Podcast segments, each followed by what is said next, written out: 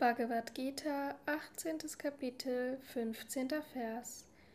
Jede Handlung, die ein Mensch mit seinem Körper, seiner Sprache oder seinem Geist ausführt, sei sie recht oder das Gegenteil, diese fünf sind dafür die Ursachen.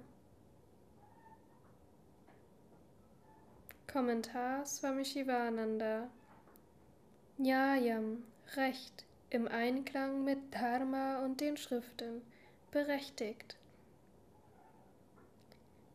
Viparitam, das Gegenteil, was Dharma und den Schriften widerspricht, ungerechtfertigt.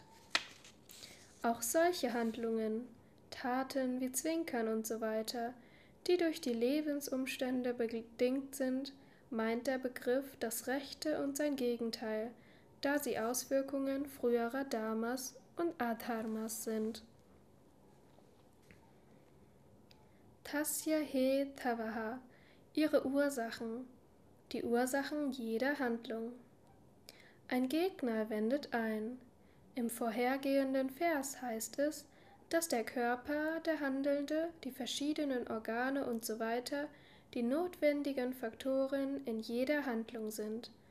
Warum unterscheidet man dann zwischen Handlungen und sagt, jede Handlung, die der Mensch mit Körper, Sprache oder Geist ausführt? Unsere Antwort. Beim Ausführen jeder Handlung hat eines der drei, Körper, Sprache oder Geist, einen wichtigeren Anteil als die anderen während Sehen, Hören und andere begleitende und mit dem Leben einhergehende Handlungen diesem einen untergeordnet sind. Daher lassen sich alle Handlungen in drei Gruppen einteilen und man kann sagen, dass Körper, Sprache oder Geist sie ausgeführt haben. Die Frucht einer Handlung wird ebenfalls durch den Körper, die Sprache oder den Geist erlebt und eines der drei nimmt eine vorrangige Stellung ein als die andere.